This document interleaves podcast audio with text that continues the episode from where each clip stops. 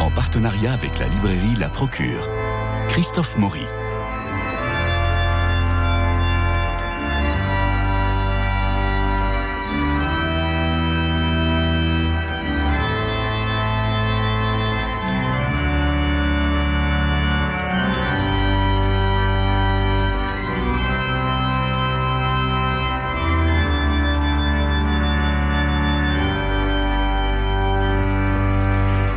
Quel avenir pour l'Église Le synode se prépare. En Allemagne, ses conclusions risquent de frustrer, évidemment, puisque tout le monde y met ses envies et ses revendications. En France, l'Église est bien mal. Le rapport Siazé, la Covid qui a désaffecté les paroisses. Et puis, à quoi sert une religion si j'ai la foi et que je la cultive dans mon coin? Après tout, ai-je besoin des curés de moins en moins nombreux pour vivre pleinement mon bonheur, le bonheur?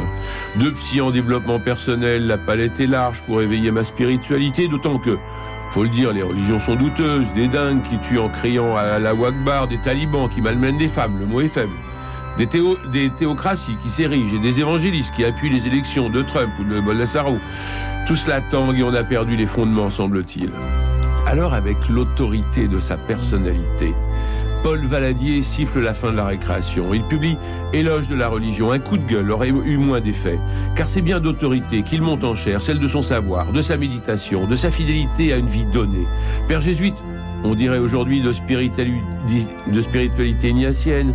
Il évacue les à peu près qui polluent les discours des Ferry, Gauchet, Debré, pour ressentir l'esprit dont le débat sur la religion et d'abord la sienne, celle de l'Église catholique. Paul Valadier, bonjour. Oui, bonjour à vous. Jean-François Rode m'assiste pour vous interroger sur cet ouvrage décapant, non qu'il décoiffe par des formules chocs, mais qu'il donne une vision univoque et généreuse, je dirais. C'est un ras-le-bol qui vous a mis à votre table? Pardon C'est un ras-le-bol qui vous a mis à votre table. Un peu une indignation plutôt. Une indignation, ouais. Indignation devant ces appels à la spiritualité laïque, pure, à la fois pure aussi, délestée de toute religion. Or, une spiritualité qui n'est pas articulée sur une religion, elle tombe dans le subjectivisme et elle risque de se laisser conduire par des gourous. Et on sait ce que ça donne dans certains mouvements sectaires. Mhm. Donc, euh, je crois qu'il est tout à fait bon de rappeler l'importance des religions je dirais même simplement du point de vue d'un patrimoine. Elles constituent des richesses de savoir, de connaissances, d'espérance pour des millions d'hommes. Et donc, même si elles sont dangereuses par beaucoup de côtés, vous l'avez rappelé, je crois qu'il ne faut pas négliger tout ce qu'elle apporte à notre humanité et qui lui permet en effet de regarder l'avenir de manière un peu plus sereine que ce qu'on dit habituellement. Alors reprenons, parce que dans votre introduction, vous annoncez le plan du livre. Heureusement d'ailleurs, parce que votre éditeur a oublié la table des matières en fin de volume. Euh, merci Salvatore. Et donc nous avons cinq parties. Les critiques adressées aux religions, ce que signifie l'athéisme, distinction entre foi personnelle et religion collective, les spécificités du catholicisme en tant que religion structurée, et j'insiste sur le mot structurée, et les questions pendantes et graves actuelles. Alors l'actualité est accablante, vous l'écrivez, la religion n'en sort pas grandi. Vous dites, je vous cite, Ainsi, la mauvaise réputation redonne vie à un argument anti-religieux classique selon lequel les religions ne sont qu'irrationalisme, déraison et folie. Bien sûr, oui, c'est le, c'est grand argument qu'on ressort toujours et l'actualité, malheureusement, donne beaucoup de, de traits tout à fait vifs et inquiétants. Vous avez parlé tout à l'heure des djihadistes, de l'islam mais par certains côtés, les abus sexuels dans l'Église ont montré aussi que si les religions apportent le meilleur, ce que je crois, elles sont aussi malheureusement capables du pire. Disons, pas les religions en tant que telles, mais les, adeptes des religions, ce sont les fidèles qui défigurent souvent les religions. Hélas. Les religions en elles-mêmes, elles sont toujours magnifiques, mais ce qu'on en fait ne l'est pas toujours, malheureusement. Alors revenons aux, fondamentaux. La religion, en latin relegere, qui rassemble. Et cette étymologie, vous revenez à Durkheim et critiquez au moins sept fois dans votre texte son idée que la religion est un lien social. C'est si grave que ça ben Parce qu'on risque de rabaisser la religion de la sociologie. Or, la religion, c'est au contraire ce qui ouvre une société à autre chose qu'elle-même. Donc je dirais par principe, on est, si on est religieux, on est anti-durkheimien. On ne peut pas confondre société et religion. Au contraire, la religion nous libère de l'enfermement social. On voit bien ça dans les régimes totalitaires, où le premier ennemi de la, du régime totalitaire, on le voit en Chine, c'est précisément la religion. Pourquoi? Parce que la religion nous dit, bah, vous êtes bien sûr citoyen, vous êtes chinois, vous êtes russe, vous êtes soviétique, mais vous n'êtes pas que. Vous êtes aussi appelé à un autre royaume. Donc euh, vous dépassez la sphère proprement politique, et ça, les totalitarismes n'aime pas trop. Alors, Paul Valadier, dans votre éloge de la religion paru chez Salvatore, euh, vous définissez euh, la religion de façon très, très forte. Je vous cite encore On a affaire à une religion dès que l'on trouve dans tel ou tel phénomène des textes tenus pour sacrés, une tradition qui les transmet au long du temps et les commente, une communauté ou un groupe structuré et rassemblé autour d'une telle tradition, des rites et des célébrations ordonnés selon certaines règles, des croyances partagées et tout un travail d'interprétation de ces croyances et de ces traditions. Donc je résume texte, tradition, communauté, rites, célébration. C'est bien cela? Exactement, oui, tout à fait, oui. Et il n'y peut pas y avoir de foi, c'est un des points sur lesquels j'insiste beaucoup, sans s'appuyer sur tout ça. Parce que la foi seule vous égare, risque de vous égarer, et je dirais la recherche de Dieu tout seul peut vous conduire à découvrir euh, des zones tout à fait sombres dans votre psyché. Il faut quand même avoir lu un tout petit peu Freud.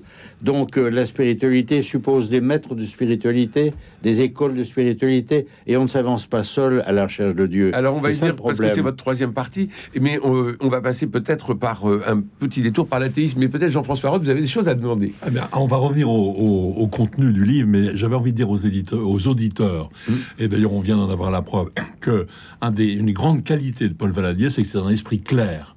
Il, Ah est, oui. il est évidemment intelligent, il est évidemment très cultivé, et il- mais si, et, et ça se voit quand Mais il c'est pas parle- une qualité, vous quand savez. il parle d'un- philosophe, euh, on comprend beaucoup de choses. On comprend a, tout. on a envie de, de- de- de l'interroger encore plus, etc. Mais ce qui, est, moi, me frappe beaucoup, et je voudrais dire ça à tout le monde, c'est que il, n'étale pas sa, je dirais, son savoir et, il, il ne, ne sait pas d'impressionner en, en montrant qu'il sait très bien beaucoup de choses. Il explique, il veut faire comprendre. Il, Alors moi je dirais qu'il n'est pas pédagogue, mais qu'il a une autorité du verbe. Et ça, je la trouve... euh, Et, mais et avoir un esprit clair, c'est une vraie qualité. Voilà. J'ajoute une deuxième chose. Si, Oui, oui, oui. encore. Jean-François. Euh, Paul Valadier, il aime la bagarre et euh, il Oh, aime. polémiste. Ah oui, il aime, il aime aller, aller confronter les gens en disant non, non, bah, ce, que, ce que raconte, je sais pas, euh, Comte Sponville, ce qu'on raconte même Gauchet, Ferry, oui. Ferry. Alors, pff, franchement, ça tient pas la route et il le dit très bien. Et il Et, faut- il- et on voit bien qu'il jubile un peu à montrer. Euh, comment euh, un certain nombre de choses qu'on tient que pour acquises un peu ben, ne sont pas du tout Oui. euh, pas du tout valables. Alors, Et ça, je trouve que c'est très important parce qu'on s'ennuie pas du tout. On s'ennuie pas un seul instant en lisant un livre qui est pourtant sur un sujet fondamental. Et ce que vous dites justement sur les petits, sur les pichenettes qu'il envoie de temps en temps, il faut lire les notes en bas de page, parce qu'il y a des notes en bas de page qui sont tout à fait croustillantes. Et on les, critiques, les Paul critiques d'un livre en deux lignes. J'aime bien croiser le fer parce que souvent le croyant c'est le, vous savez, c'est la chèvre qui reçoit des coups et qui ne dit rien, n'est-ce pas, qui, ba- qui baisse la tête, etc., qu'on peut humilier. Alors je crois qu'il faut quand même montrer de temps en temps que le croyant est aussi capable de combattre et de se défendre contre des imbéciles qui vous accusent de, de- du pire. Voilà donc euh, et en plus euh, j'aime bien en effet polémiquer de temps Oui, en oui. temps. Alors, il faut- y, a il y a un grand talent pour ça. C'est Alors, on revient, bien. sur le, on revient sur le. de- à l'intérieur du livre, si vous le voulez bien, il faut distinguer euh, l'athéisme et l'agnosticisme, qui vous paraît plus pervers car moins frontal, finalement, l'agnostique. À l'athéisme ainsi entendu, on comprend que beaucoup préfèrent se dire agnostique, écrivez-vous. Agnosticisme qui peut aussi chercher à se justifier en ne considérant dans les religions de la poésie. Oui, bien sûr. Parce que je trouve qu'il est extrêmement difficile de se dire athée si l'on croit vraiment à ce qu'on dit. Mm. Par contre, il est beaucoup plus facile et normal de dire écoutez, je ne sais pas, je ne peux pas me prononcer. Et c'est ça l'agnosticisme. Peut-être y a-t-il un Dieu, peut-être n'y en a-t-il pas. Je, je suis incapable de me prononcer. Je trouve que c'est une attitude qui est digne si on ne s'enferme pas dans une espèce de scepticisme courtois et mondain. Est-ce qu'elle ne vient pas d'un défaut de formation? C'est-à-dire, est-ce que la catéchèse n'a pas failli depuis 20 ans pour qu'il y ait autant d'agnostiques Vous savez, on a fait beaucoup d'efforts en catéchèse. hein. Moi, je me souviens dans ma jeunesse, tous les travaux qui avaient été faits à Lyon et ailleurs, qui ont été malheureusement euh, mis par terre par le cardinal Ratzinger, mais qui étaient des tentatives tout à fait remarquables.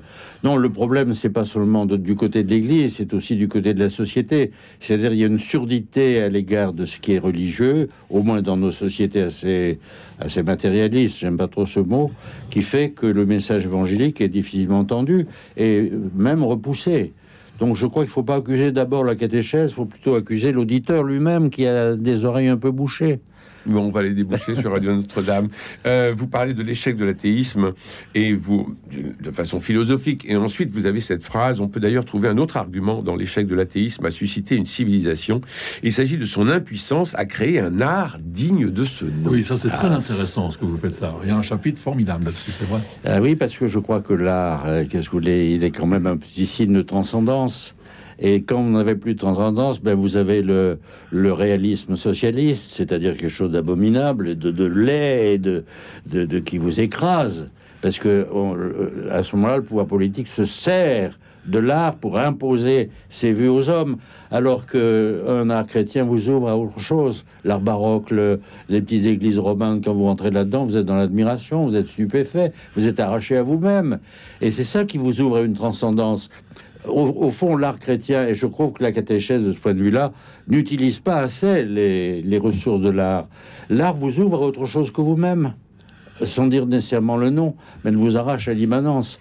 Et alors, quand vous ne croyez pas à la transcendance, ben, vous faites un art complètement plat et qui n'a plus d'intérêt.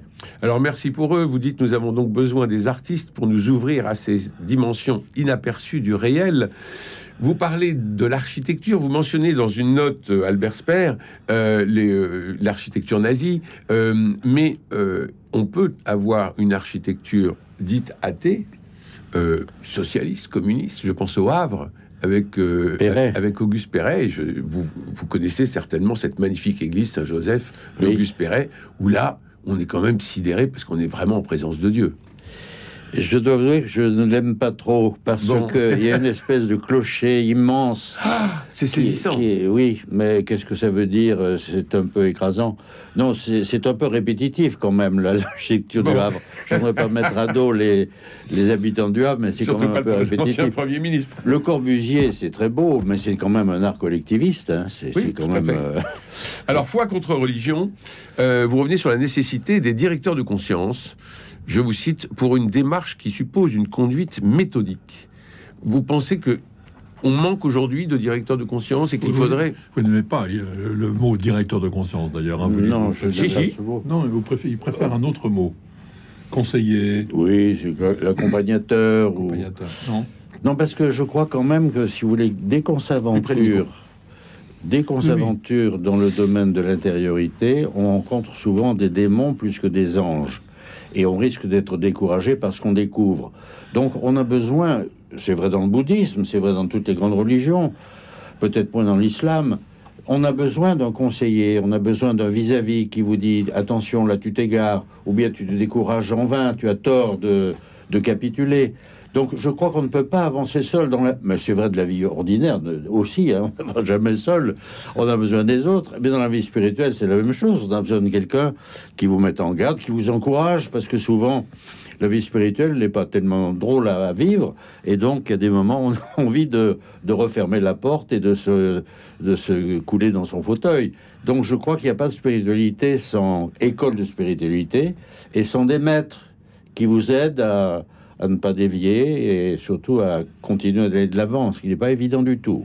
Le but étant euh, la joie, réalité si rare et si indicible qu'on ne peut l'évoquer qu'en l'effleurant, non en l'envisageant comme un état durable, stable et satisfaisant, donc comme un don ou une grâce imméritée qu'on accueille dans la reconnaissance devant ce qui arrive sans qu'on l'ait explicitement cherché, la joie et peut-être la joie de croire.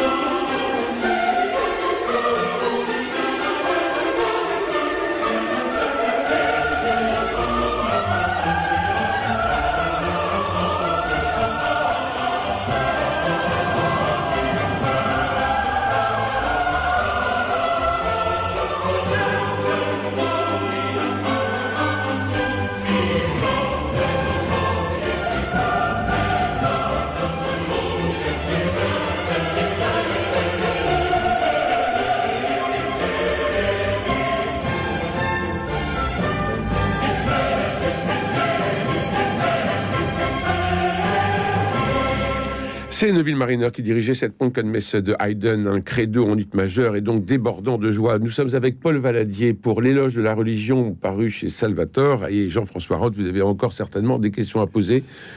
Mais moi, j'aurais bien aimé revenir un peu sur le, thème de dire que l'athéisme, en fait, est presque impossible. Pourquoi est-ce que c'est si difficile de... Vous dites, on ne peut pas se dire athée si on pense vraiment à ce qu'on dit? Parce que je trouve qu'il est extrêmement difficile d'affirmer qu'il n'y a rien de tel que le divin ou qu'un Dieu. Qu'est-ce qui vous permet de dire ça?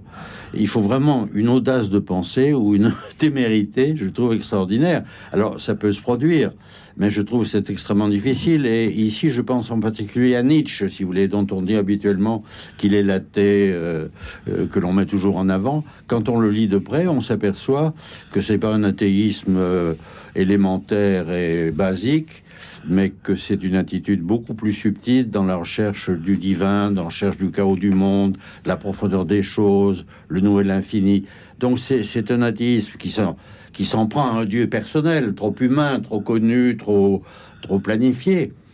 Mais par rapport au mystère des choses, Nietzsche reste tout à fait ouvert. Et donc là, déjà, il y a. Est-ce que ça n'est pas déjà une attitude, une attitude quelque peu religieuse? Sur Nietzsche, au moins la question. Sur Nietzsche, vous avez cette formidable expression de la sagesse sauvage. Oui, c'est ça, oui. Ben, il ne veut pas d'une religion domestiquée, c'est ça. ça. pas. Mais il est quand même un peu flou quand il est. Il, est très, très précis, très, euh, très, très, dur, très efficace quand il critique euh, ce qu'il a, il a, plein, de, plein de raisons de le faire. Mais quand il essaie de définir un peu cette ouverture vers l'infini, cet océan sur lequel on pourrait aller, il est plus, plus flou peut-être, non? Oui, parce qu'il ne veut pas qu'on le prenne lui-même pour un prophète d'une nouvelle religion. Donc, euh, il avance en nuances, comprenne qui voudra comprendre. Euh, il, cite beaucoup cette parole d'évangile, ceux qui a des oreilles pour entendre, qu'il entende. Donc, il parle à demi-mot. Et pour ça, il faut avoir ce qu'il appelle le sens de la nuance. Donc, il ne veut pas des affirmations chocs qui, selon lui, ouvrirait la voie à une nouvelle religion. Paul Valadier, vous êtes un spécialiste de Nietzsche. On pourrait faire toute une émission sur euh, Nietzsche et vous, et vous et Nietzsche. Mais revenons à l'éloge de la religion que vous, que vous publiez chez Salvatore, si vous voulez bien. Je vous cite toutefois religieuse. Alors ça, c'est très important. Toutefois religieuse se reçoit d'autrui donc d'une chaîne de personnes ou de textes. On ne la découvre pas par soi-même, même si une foi authentique implique un engagement personnel assumé, donc une adhésion qui engage l'existence tout entière. Et là, Paul Valadier, j'ai envie de vous remercier, de vous remercier du fond du cœur sur cette adhésion qui engage l'existence tout entière. C'est magnifique. Et à vous lire, on comprend que le monde déconne d'autant plus que les commentaires inexacts et faits d'analogies et d'à peu près révoltants en face d'un engagement personnel assumé. Est-ce qu'il n'y a pas une expression de souffrance dans votre livre? C'est possible. Il y a, comme on l'avait dit tout à l'heure, un peu une indignation. Et je souffre en effet de ce que la religion, notamment le catholicisme, soit si déconsidérée et vilipendée de manière souvent stupide. Donc c'est ça qui m'afflige, c'est qu'aujourd'hui, euh, l'ignorantisme, euh, la bêtise n'est pas du côté de la religion, contrairement à ce qu'ont cru les philosophes des Lumières, il est plutôt du côté des opposés à la religion qui disent des choses stupides et qui se croient plus malins que les religieux. Ben, c'est ça qui m'indigne. Donc j'essaie de relever le, défi. Alors dans votre quatrième partie, vous parlez des communautés et vous avez, euh, euh, vous montrez bien que l'Église, enfin la religion catholique n'est pas euh, univoque avec euh, tout le monde derrière le pape au garde à vous, mais au contraire, vous remettez les choses en place en parlant du charisme de chacun et du charisme de chacune des communautés. Bien sûr, oui. Non, mais il suffit de regarder les ordres religieux. Qu'est-ce qu'il y a de commun entre un chartreux, une petite sœur des pauvres, euh, un couple marié avec des enfants et ils sont, ils sont tous partis de l'Église. C'est l'Église est faite. Regardez nos églises avec les petites chapelles. Alors, on peut tomber en effet dans l'éparpillement ou des oppositions, mais l'Église catholique, elle est faite d'universités. Il suffit de regarder aussi les liturgies orientales. On ne dit pas la messe de la même façon. Il n'y a que les imbéciles qui disent la messe de, toujours, elle a toujours hésité telle qu'elle. Ben, c'est complètement faux. Qu'ils aillent se balader au Liban ou en Syrie et s'apercevront qu'on dit la messe de manière extrêmement différente. Moi-même, quand je suis rentré au noviciat, j'étais dans le j'appartenais au diocèse de Lyon et j'étais incapable de répondre à la messe au noviciat parce que au noviciat on disait la messe en rite romain qui n'était pas le rite lyonnais. Euh, voilà, bon. ça remonte pas à des siècles. Non, et tout ça, ça a été malheureusement supprimé par Paul VI après le Concile, de manière absolument étonnante. Cette diversité a donc disparu, et quand la, la diversité disparaît, c'est une richesse qui s'en va. Et alors, euh, vous insistez aussi sur le, euh, la nécessité de, de réformer. Vous, vous, écrivez en quelques lignes une religion inscrite dans des institutions, rites, clergé, monuments, administration, paroisse, mouvements caritatifs, éducatifs divers. Une religion inscrite dans des institutions doit sans cesse se réformer, car toute institution a tendance à se durcir, à se scléroser, à se déformer au long du temps, ou sous la pression d'intérêts divers, donc à trahir son inspiration première.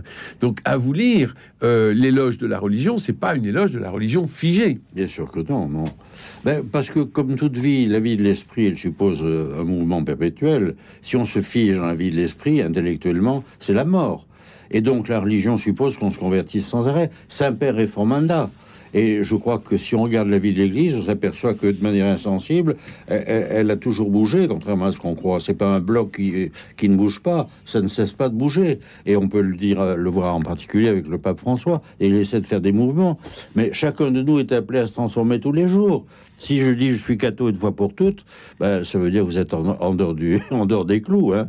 Mmh. Euh, la vie spirituelle suppose qu'on soit sans cesse vigilant. Et Dieu sait si la vigilance est une vertu promue par les évangiles. C'est vrai. Contre le sommeil. Dogmatique, comme dirait le père Kant.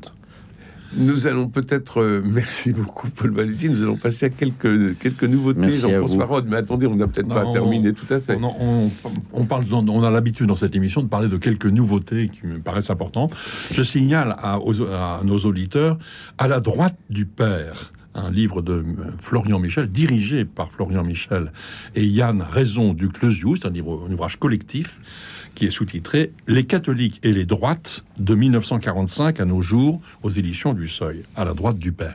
Il y avait eu il y a quelques années un livre qui s'appelait la gauche du, la gauche du Christ, à la gauche du Christ, euh, toujours aux éditions du Seuil, et qui essayait de, de faire l'histoire des catholiques de gauche. Et là, c'est euh, plutôt un livre en fait qui s'intéresse donc à la politique, à la place des catholiques dans la politique depuis 1945. Euh, Et c'est un livre euh, très savant, très très approfondi, avec une particularité que j'apprécie beaucoup. À chaque chapitre, il y a le portrait de quelqu'un qui représente un peu euh, le, qui, illustre le propos du chapitre. C'est très bien fait. C'est très. C'est intéressant de rappeler l'engagement politique aussi des, des catholiques et que ce soit de droite ou de gauche mais qui Surtout qu'en France, il y, avait, un engagement de il y avait bien sûr la démocratie chrétienne en 45, mm. mais il n'y a pas le même parti confessionnel que, dans d'autres pays.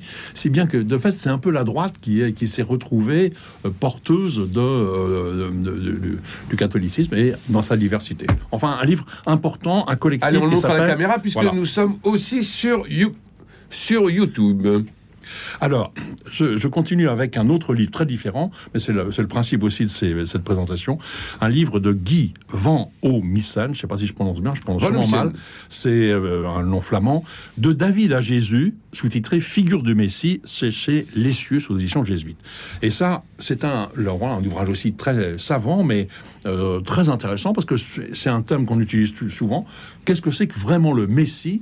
Et ce livre-là étudie de façon précise, claire, euh, complète, ce que c'est que le Messie depuis l'Ancien Testament jusqu'au Christ, puisqu'on appelle Jésus Christ, Messie, justement. Et eh oui. Donc c'est quand même et fondamental. Vous avez, et vous avez des pages, Paul Valadier, formidables euh, pour euh, dénoncer l'antisémitisme, pour comprendre la place des Juifs par rapport justement au Messie et par rapport à notre foi. En, quatre pages, là, vous avez, euh, avec une autorité folle, encore une fois, vous avez très bien redonné la situation. Enfin, le livre de Bernard Gilibert, Bernard Gilibert autre de la Compagnie de Jésus, très, très différent encore. c'est un petit livre, une petite plaquette très illustrée. Non, c'est un beau livre. sur le Sacré-Cœur qui s'appelle La mosaïque de la chapelle des Jésuites à Montmartre. Voilà. Et c'est un guide de visite, c'est-à-dire que si vous montez au, Sacré-Cœur, emportez ce petit livre avec vous, cette petite plaquette avec vous, pour aller voir quelque chose qui est très peu connu, une chapelle euh, des, euh, donc des jésuites avec des mosaïques euh, remarquables.